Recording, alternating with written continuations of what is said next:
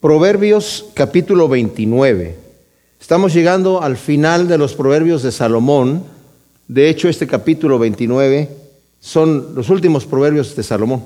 Después tenemos dos capítulos más, pero ya no son de Salomón los proverbios. Pero en este capítulo 29 terminamos los proverbios de Salomón. Y como vimos, desde el um, capítulo 10 nos empieza a dar los proverbios en cada versículo y empieza diciendo estos son los proverbios de Salomón. Anteriormente a eso estaba dando una exaltación a la sabiduría. Vamos a tocar algunos de esos versículos nuevamente hoy, porque nos habla de la sabiduría divina, de la sabiduría de Dios. Repito siempre esto, eh, Santiago nos habla que hay varios tipos de sabiduría. Está la sabiduría mundana, la sabiduría terrenal, la sabiduría diabólica y está la sabiduría divina. El mundo no entiende la sabiduría divina se rige por principios mundanos y obviamente pues con esos principios tiene otras metas. Al estar estudiando yo eh, el capítulo 7 de Corintios que estamos viendo los domingos, me impresiona un detalle ahí que es cuando nosotros vemos nuestra vida desde la perspectiva eterna, vemos las cosas diferente. Y quiero que mientras estemos leyendo estos proverbios pensemos en eso, porque si nos damos cuenta, todo lo que hicimos la semana pasada tiene que ver con la perspectiva terrenal, con las cosas de aquí, de este mundo, ¿verdad? Porque no pensamos en la eternidad hasta que la tenemos enfrente, hasta que de repente nos da un golpe en la cara. Es ahí cuando de repente reaccionamos. Lo que tenía valor antes ya no tiene valor ahora. Y Dios nos está guiando a través de la sabiduría que Él nos está dando, a través de todos los principios que Él nos está dando, a la eh, tremenda realidad de que Él nos ha creado por un buen propósito. Y el Señor nos corrige nuestro caminar cristiano para que andemos por las sendas que Él trazó. Esta vida, mis amados, como he dicho y lo repito, y tenemos que tenerlo presente, aquí en la tierra es solamente el embrión de lo que va a ser en la eternidad. Aquí pasamos por un rato el hecho de que nuestros cuerpos se van enfermando y se van envejeciendo y que nos estamos deteriorando y que estamos luchando, gimiendo, queriendo ser revestidos de incorrupción, no solamente por, porque se va corrompiendo el cuerpo, sino también porque estamos corrompidos por el pecado. Quisiéramos estar libres y estar en la presencia del Señor. Y no veamos la eternidad como algo utópico, como algo ligero, etéreo allá, quién sabe cómo va a estar, sino que eso debe ser en lo que debemos estar pensando todo el tiempo, porque entonces cuando la Escritura nos corrige, vamos a entender que Dios nos está corrigiendo por un buen propósito y no nada más por caprichosos mandamientos que el Señor quiso darnos. Y justamente el primer versículo del capítulo 29 dice, el hombre que reprendido endurece la cerviz será quebrantado de repente y no habrá para él medicina. Es una solemne advertencia para apartarse del mal.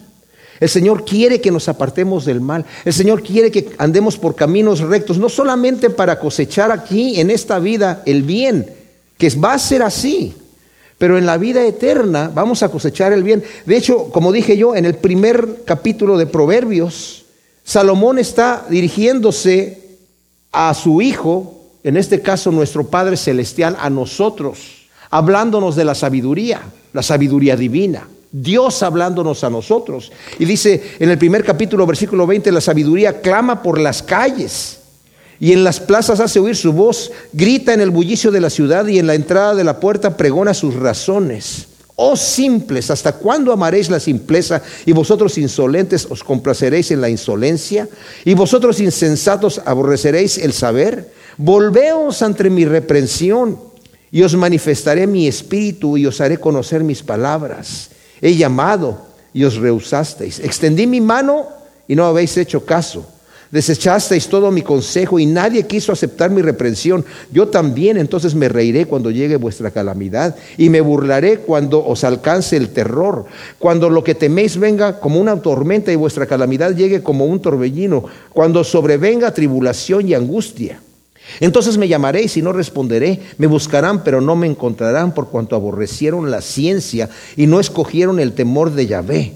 No quisieron mi consejo y menospreciaron toda reprensión mía. Comerán pues del fruto de su propio camino y se hartarán de sus propios consejos. ¡Wow! Qué tremendo, ¿no? O sea, el Señor nos está hablando a través de la sabiduría, nos está reprendiendo, nos está tolerando. El, hombre que reprendido endurece su servicio, de repente será quebrantado y no habrá para él medicina.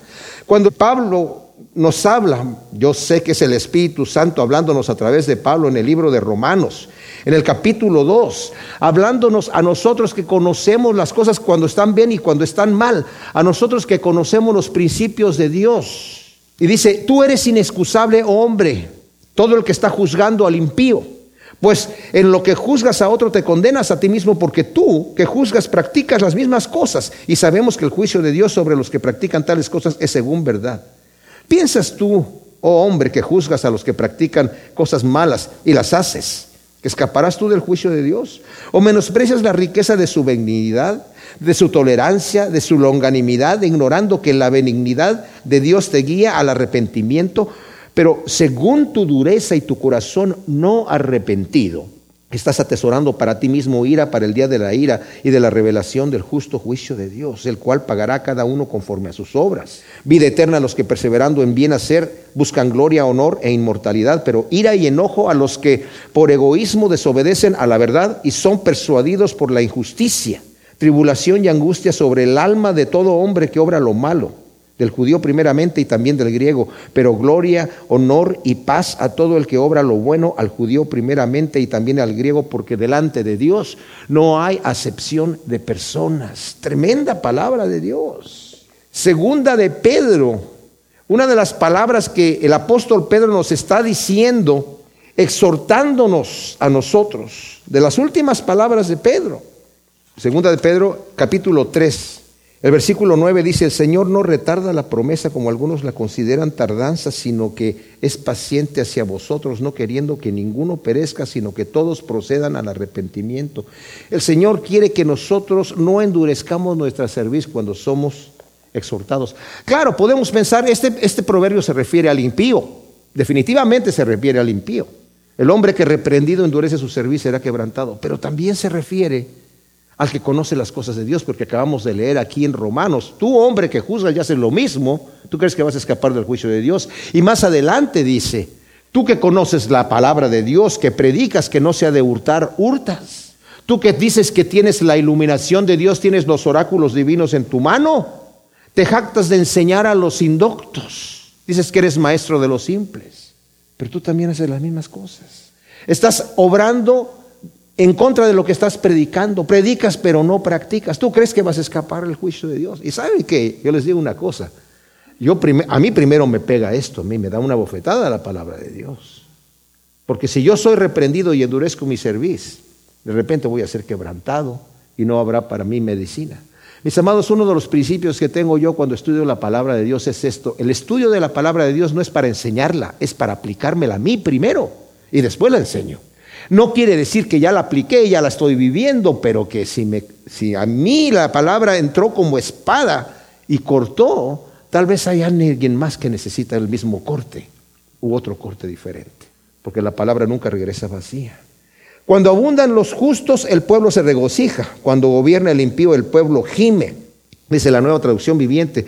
Cuando los justos gobiernan, el pueblo se alegra, pero cuando los perversos están en el poder, el pueblo gime. Los gobiernos justos hacen prosperar al país, mientras que los gobiernos injustos lo arruinan. Qué terrible. Aquí mismo en el proverbio, ya lo vimos en el proverbio 11, en el versículo 10, la ciudad festeja el éxito de los justos y cuando fracasan los impíos canta de júbilo. Qué tremendo, ¿no?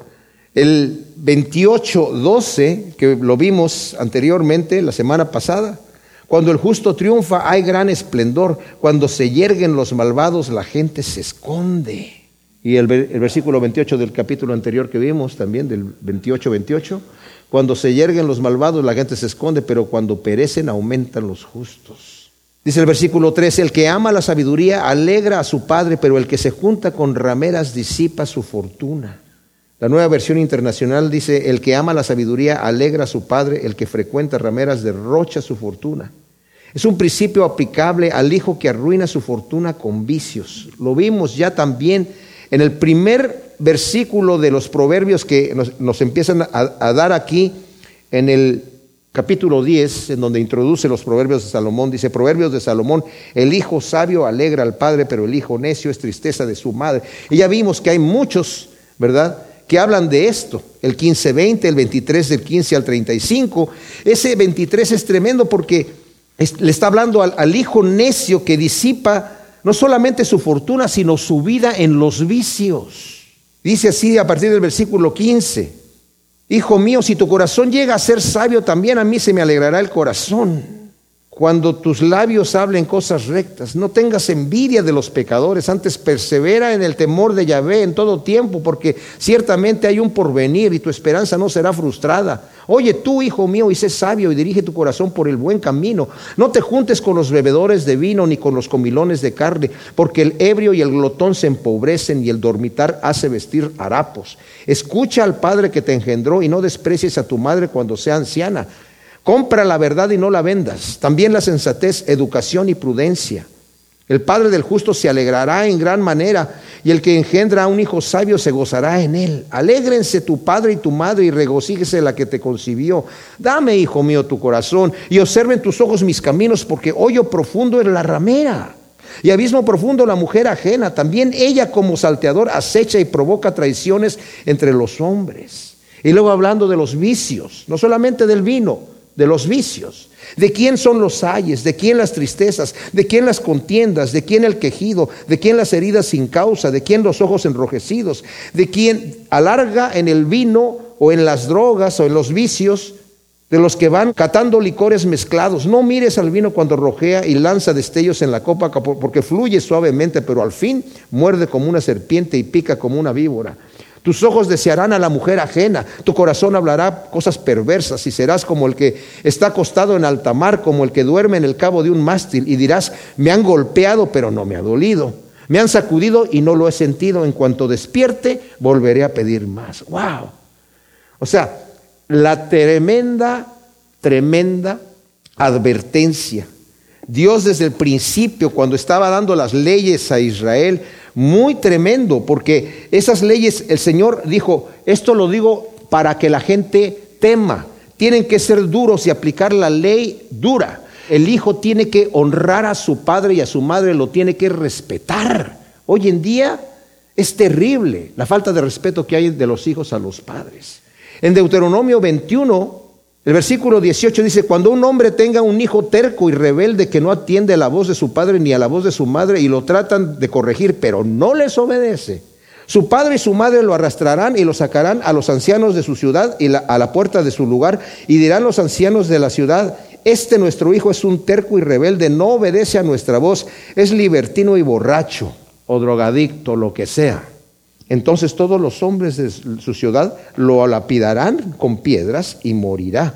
Y así extirparás el mar de en medio de ti y todo Israel oirá y temerá.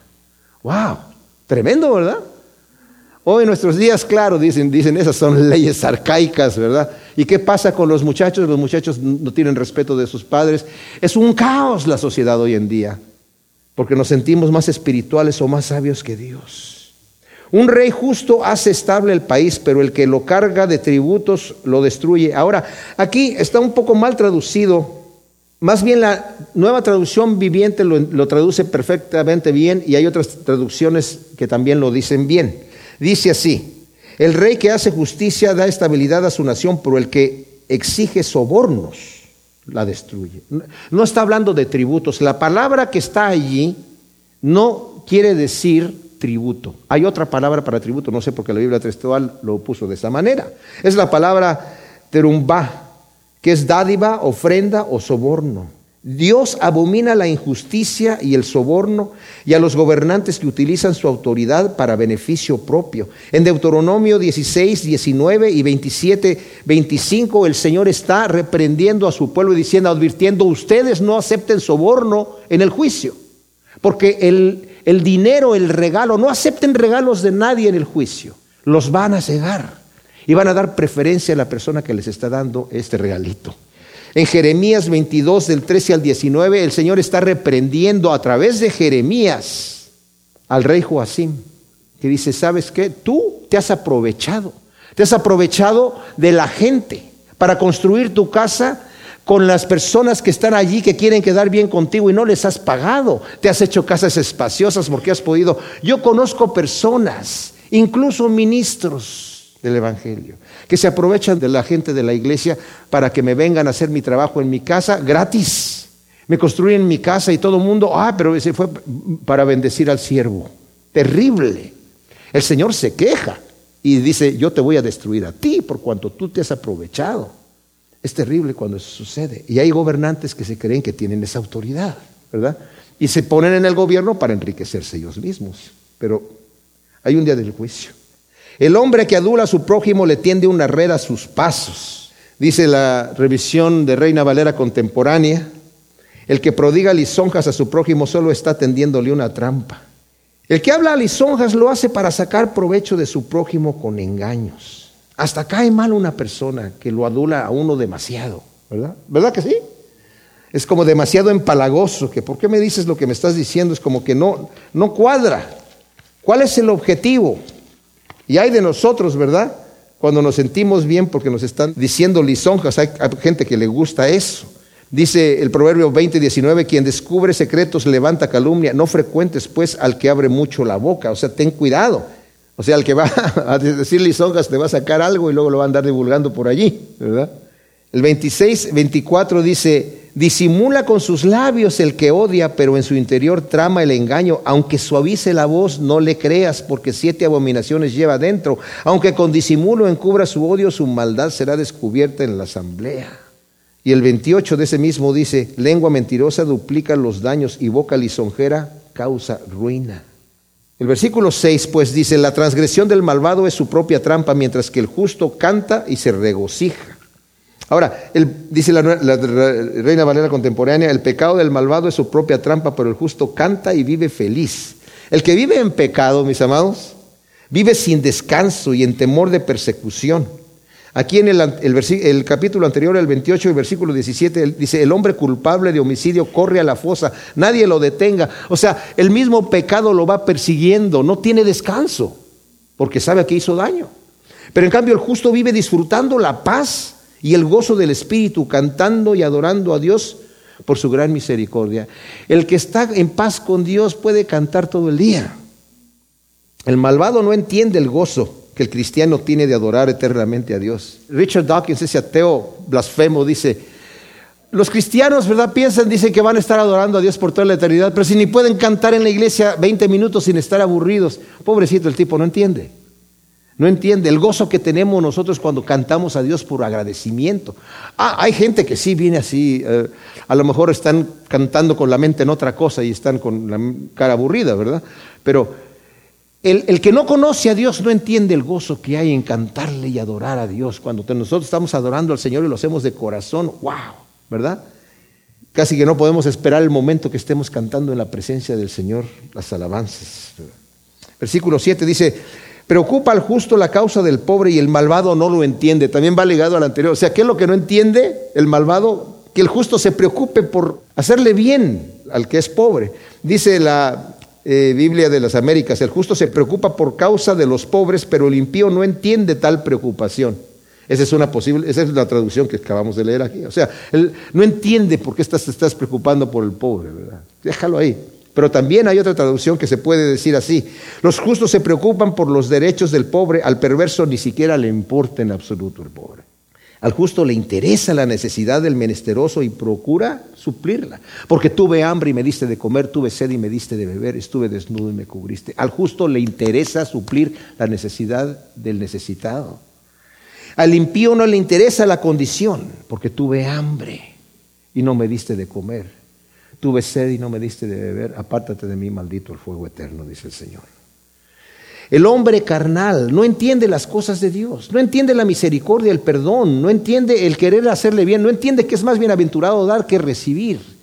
Lo vimos en Corintios al final del capítulo 2, del 14 al 16, ¿verdad? Versículo 14 y 16, donde dice, el hombre natural no entiende las cosas de Dios porque no las puede entender, estas se tienen que discernir espiritualmente. Nosotros, dice el espiritual, juzga todas las cosas, Él no es juzgado de nadie y además tenemos la mente de Cristo para tener la misma misericordia y amor que tiene el Señor. Dice el versículo 8. Los escarnecedores agitan la ciudad, pero los sabios aplacan la ira. Dice en la nueva versión internacional, los insolentes conmocionan a la ciudad, pero los sabios apaciguan los ánimos.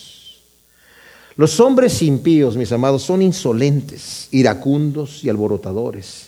Y son ellos los que causan las guerras y los abusos. En cambio, los justos son pacificadores. Aquí mismo en Proverbios 11, 11, con la bendición de los rectos la ciudad prospera, pero la boca de los impíos la ruina. Santiago 3, cuando está hablándonos acerca de la lengua, que tenemos que tener mucho cuidado de cómo nosotros usamos la lengua, porque es inflamada por el infierno, ¿verdad? Nos dice desde el capítulo 3, versículo 13, ¿quién es sabio entendido entre vosotros? Muestre por su buena conducta sus obras en la mansedumbre de la sabiduría. Pero si tenéis celos amargos y rivalidad en vuestros corazones, no os jactéis ni mintáis contra la verdad. No es esta la sabiduría que desciende de lo alto, sino que esta es cosa terrenal, natural y diabólica, porque donde hay celos y contienda, ahí hay desorden y toda obra ruin. Pero la sabiduría de lo alto es primeramente pura, luego pacífica, comprensiva, dispuesta a razonar, llena de misericordia y de buenos frutos, imparcial, sincera y el fruto de justicia es sembrado en paz para los que hacen la paz. ¿De dónde estas guerras y de dónde estas contiendas entre vosotros? No es de ahí, de vuestras pasiones, las cuales combaten con vuestros miembros, codiciáis y no tenéis. Y entonces asesináis, ardéis de envidia y no podéis alcanzar, lucháis y haces la guerra, pero no tenéis lo que deseáis porque no pedís. Y pedís y no recibís porque pedís mal para gastar en vuestros deleites. ¡Wow! ¡Qué tremendo! Y luego continúa la reprensión. Almas adúlteras no saben que la amistad con el mundo es enemistad para con Dios. Cualquiera pues que quiera ser amigo del mundo se constituye enemigo de Dios. Si un sabio contiende con un necio, se enoje éste o se ría, no habrá sosiego. O sea, cuando el sabio, dice la revisión de Reina Valera contemporánea, entra en pleito con el necio, el necio no deja de reírse ni de burlarse. Es inútil discutir con un necio. Es inútil. El Señor dijo, no le eches las perlas a los cerdos. Es prudente cuando el necio está ahí presente, mejor no decir nada, como lo vimos en el capítulo 26 de Proverbios, versículo 4 y 5 dice, no respondas al necio según su necedad, no sea que te iguales a él. El versículo 10 del Proverbio 29, continuamos con esto tremendo, tremendo capítulo de los Proverbios de Salomón, y nos dice, los sanguinarios aborrecen al hombre íntegro, los rectos se preocupan por él. Dice la nueva traducción viviente, los sanguinarios odian a las personas intachables, pero los honrados procuran ayudarlas.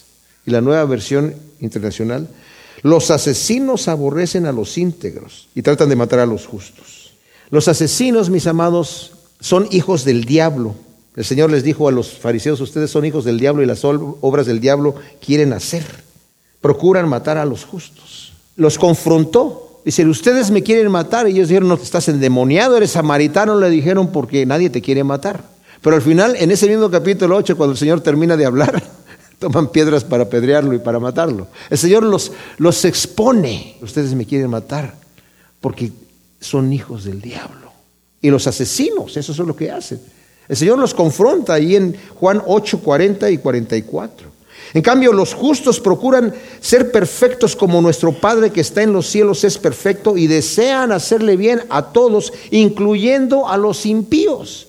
Porque el Señor dice, así como mi Padre hace salir su sol sobre buenos y malos y hace llover sobre buenos y malos, ustedes sean perfectos como nuestro Padre Celestial es perfecto.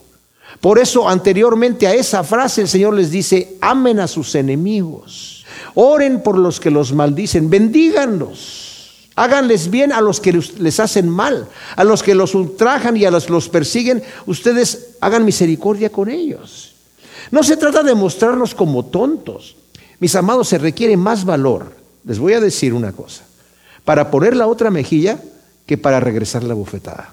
Más integridad y un carácter bien formado, con las características del Señor para poder ser pacificador en una situación así. Dejarse llevar por los sentimientos. Lo dice ahí en el versículo 11. Desfoga el necio todas sus pasiones, pero el sabio dentro de sí las aquieta.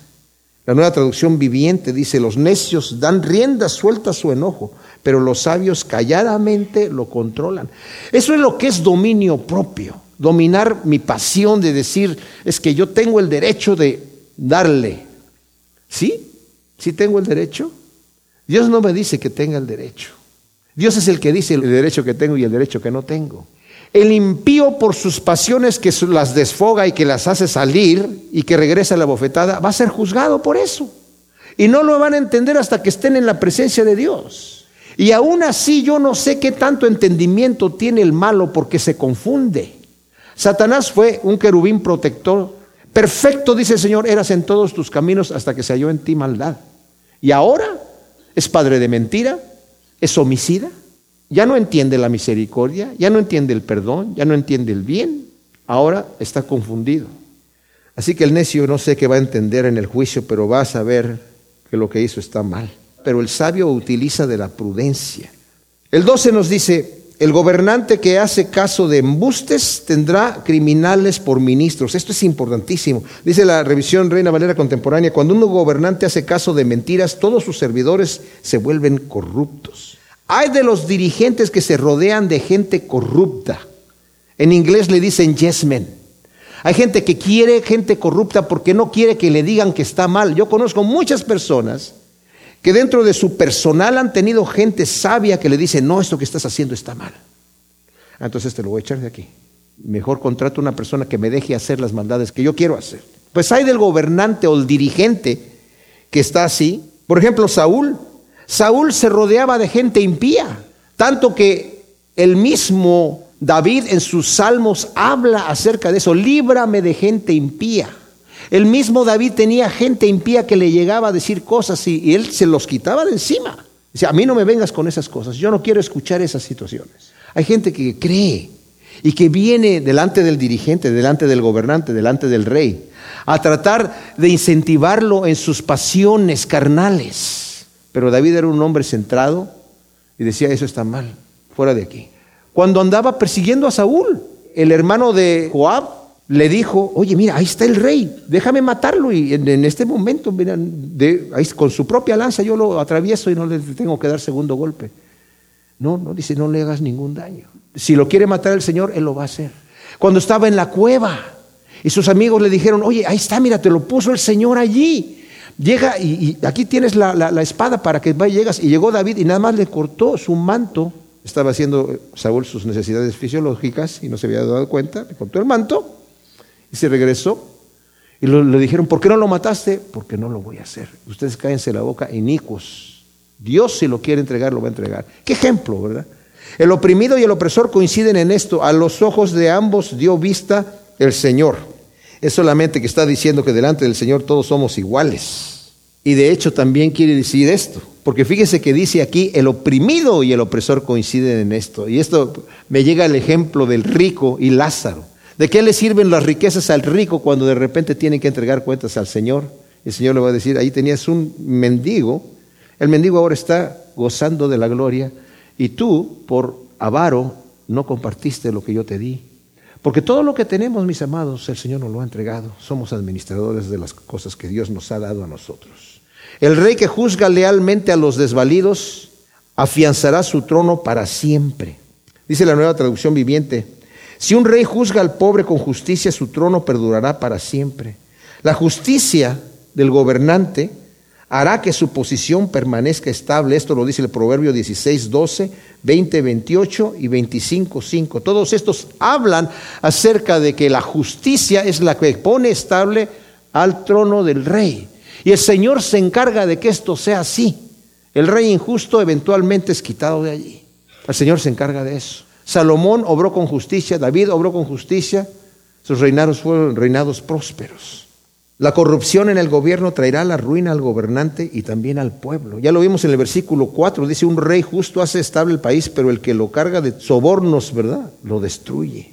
Y también en el 28, 16, el proverbio anterior dice, el príncipe imprudente oprime a muchos, pero el que aborrece la avaricia prolongará sus días. Ahora, y vamos a ver el versículo 15 y el 17 que van juntos. Ahí como que metieron el 16 en, como en un sándwich que está hablando acerca de la disciplina del, del muchacho, del hijo. Palos y reprensiones meten en razón, pero al muchacho consentido avergonzará a su madre. Luego el 17 dice, corrige a tu hijo y te dará descanso y dará satisfacciones a tu alma. Dice la nueva versión internacional de estos dos versículos que acabamos de leer. La vara de la disciplina imparte sabiduría, pero el hijo malcriado avergüenza a su madre. Disciplina a tu hijo y te traerá tranquilidad y te dará muchas satisfacciones. Qué triste y vergonzoso es tener hijos malcriados por falta de disciplina. Ya vimos que el hijo indisciplinado avergüenza a su padre. Lo vimos en Proverbios 22, 6, el versículo 15 también. Y del 23, del 13 al 14, dice, no escatimes corregir al muchacho, si lo castigas con la vara no morirá, lo castigarás con vara y librarás su alma del Seol. Y comparándolo con los otros proverbios que vemos del hijo consentido que avergüenza a su madre, vemos por ejemplo Adonías cuando se levantó en contra, bueno ya David estaba viejo y le había prometido David a Betsabé y también a Salomón que Salomón iba a reinar. Pero Adonías, como era el hijo mayor, ya se había muerto eh, Absalón, Adonías dijo, pues a mí me corresponde ser el rey, y ya estaba ahí nombrándose rey, y dice la escritura, nos los dice allí, en Primera de Reyes del 5 a 6, y David nunca lo reprendió, y por eso se levantó en contra. Versículo 16, porque ya leímos el 15 y el 17, cuando los malvados mandan, los crímenes aumentan, pero los justos presenciarán su caída justamente. Dice la nueva traducción viviente, cuando los perversos están en autoridad, el pecado abunda, pero los justos vivirán para verlos caer. Los gobiernos impíos no tienen temor de Dios y hacen que el crimen y la perversidad se multiplique para su propia ruina. Y vemos que los justos van a ver la destrucción de los impíos. Esto nos lo dice el Salmo 37, del 32 al 38. Salmo 58, todo el Salmo está hablando acerca de que veremos a los impíos cómo el Señor los destruye. El Salmo 91, 8 también. Y en Apocalipsis también, los que están en el cielo van a ver el impío siendo destruido y van a decir, Señor, tus juicios son justos porque les has dado a beber la sangre que ellos han derramado. Ahora, volviendo al tema de los perversos cuando están en autoridad y cómo se multiplica la perversidad y el crimen, Pienso, cuando los dirigentes del país, en este caso veo cómo Estados Unidos al principio con el temor de Dios se gobernaban, ¿verdad? Y había leyes justas. Ahora hay leyes injustas. Ahora está bien matar a un bebé antes de nacer. Ahora está bien que, la familia no sea como el Señor la diseñó.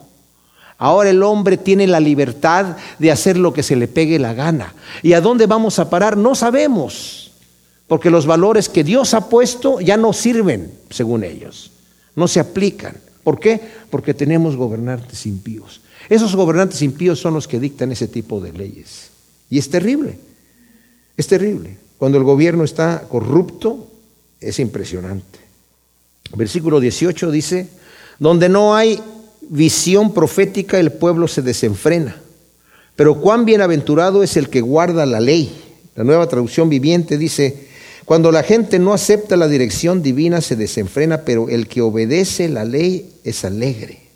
Los que rechazan la dirección de Dios abren la puerta a la ruina y a la corrupción. En Oseas, en el capítulo 4, versículo 6, dice, Perecerá tu patria porque mi pueblo perece por falta de conocimiento. Por cuanto desechaste el conocimiento, yo te desecharé de mi sacerdocio. Por cuanto olvidaste la ley de tu Dios, también yo me olvidaré de tus hijos. O sea, cuando la gente no acepta la dirección de Dios, se desenfrena. No tiene dirección, es como un caballo salvaje, ¿verdad?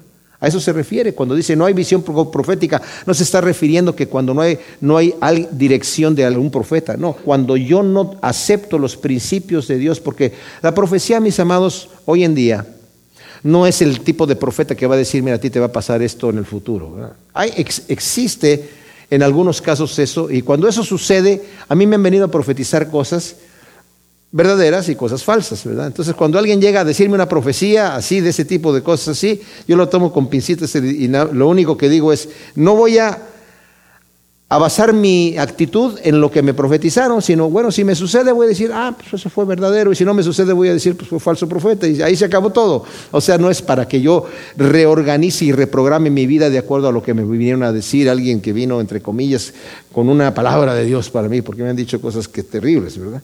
Pero la profecía hoy en día, la, la operación es cuando uno de nosotros está predicándole a alguien y siente uno que de repente el Señor lo utiliza. Y uno dice, oye, ¿de dónde saqué lo, dónde saqué lo que estuve yo diciendo? ¿Cómo es que esos versículos y esa palabra que me salió? Esa es la operación del don de profecía a través de nosotros, porque es el Señor hablando a través de nosotros. Cuando se predica el Evangelio bien predicado, normalmente se está utilizando el don de, el don de sabiduría, de enseñanza y de profecía. Entonces, cuando no hay profecía en el pueblo, cuando no hay dirección de parte de Dios, cuando la gente no está escuchando eso, y, obedeciendo, se desenfrena. Eso es lo que se está refiriendo aquí, a los que rechazan la dirección de Dios.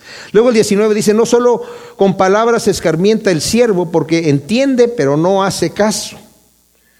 Dice la nueva traducción viviente, no solo con palabras se disciplina a un sirviente, podrá entender las palabras, pero no hará caso. Ahora ese es un texto difícil de comprender porque se trata de la disciplina de un esclavo. Salomón tenía muchos sirvientes, ¿verdad? Y como nosotros no vivimos en esta cultura, eh, Salomón ha de haber tenido problemas con algunos de sus sirvientes que dicen, está escuchando pero no va a obedecer y a veces ¿sabe que está hablando de alguien que está disciplinando al esclavo. A veces hay que ser un poquito más exigente, pero espero que nadie en este momento tenga esclavos en su vida, ¿verdad? Así que pasamos por alto el 19. ¿Has observado a un hombre precipitado en hablar? Pues más se puede esperar de un necio. ¡Wow! Saben, aquí la nueva traducción viviente dice, hay más esperanza para un necio que para la persona que habla sin pensar. Ahora, aquí lo acaba de agrupar. ¿Se imaginan que dice que hay alguien que es peor que un necio? El necio es el que rechaza la instrucción, el que rechaza el conocimiento de Dios. ¿Qué es, qué es peor que un necio? El que se precipita en hablar pero lo leímos también anteriormente en el Proverbio 26, el que es sabio en su propia opinión. Así que cuidado de ser sabio en su propia opinión y, de ser precipitado. Lo vimos en el 26, 12. Bueno, el 21 dice, el consentido desde la niñez es un esclavo, al final lo lamentará. Ahora, algunas traducciones, como la nueva traducción viviente, dice, quien consiente a su criado cuando éste es niño, al final habrá de lamentarlo. Y hay otra que dice, el sirviente mimado desde pequeño se volverá un rebelde. Y las dos traducciones tienen sentido, en cierta manera, está hablando también de un esclavo, pero yo creo que esta traducción de la, Biblia textual presenta eh, una condición a evitar con la disciplina. O sea, si eres una persona que ha sido consentido desde la niñez, vas a ser esclavo de haber sido mal creado. Entonces vas mal, malcriado, vas a, terminar cosechando en tu vida esa rebelión. ¿Por qué? Porque ya vimos, como dice allí, eh, eh, que los palos, o sea, la, la, disciplina, meten al niño en razón. Porque también otro proverbio nos dice que la necedad está ligada al corazón del niño, pero con la vara de la disciplina es corregido. Al niño no hay que enseñarle a mentir ni a ser egoísta, así, así nace, ¿verdad?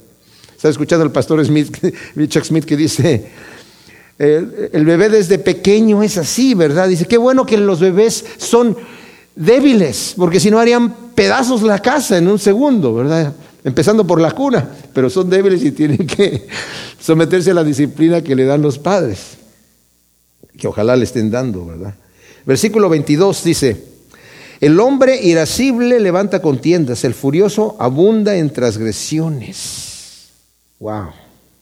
Casi va ligado al 23 que dice, la soberbia del hombre lo humillará, pero el espíritu humilde recibirá honra.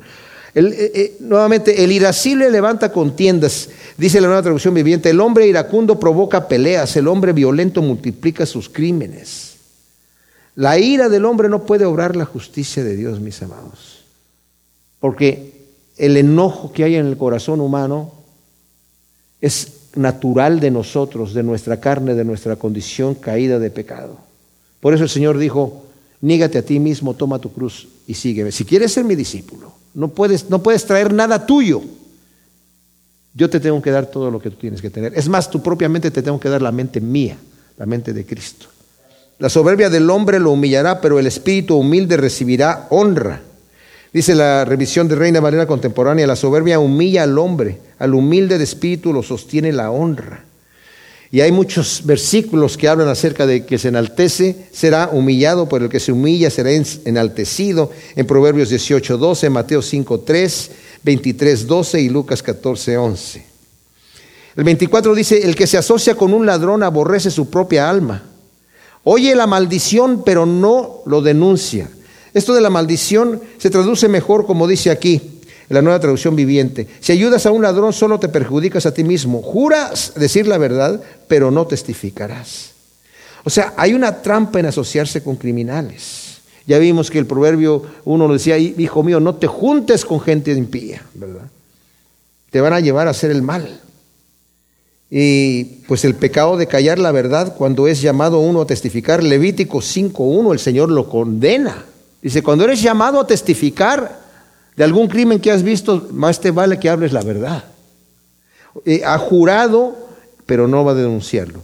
El, el 25 dice, el que teme a los hombres caerá en lazo, pero el que confía en Yahvé es inaccesible. La nueva versión internacional dice, temer a los hombres resulta una trampa, pero el que confía en el Señor sale bien librado.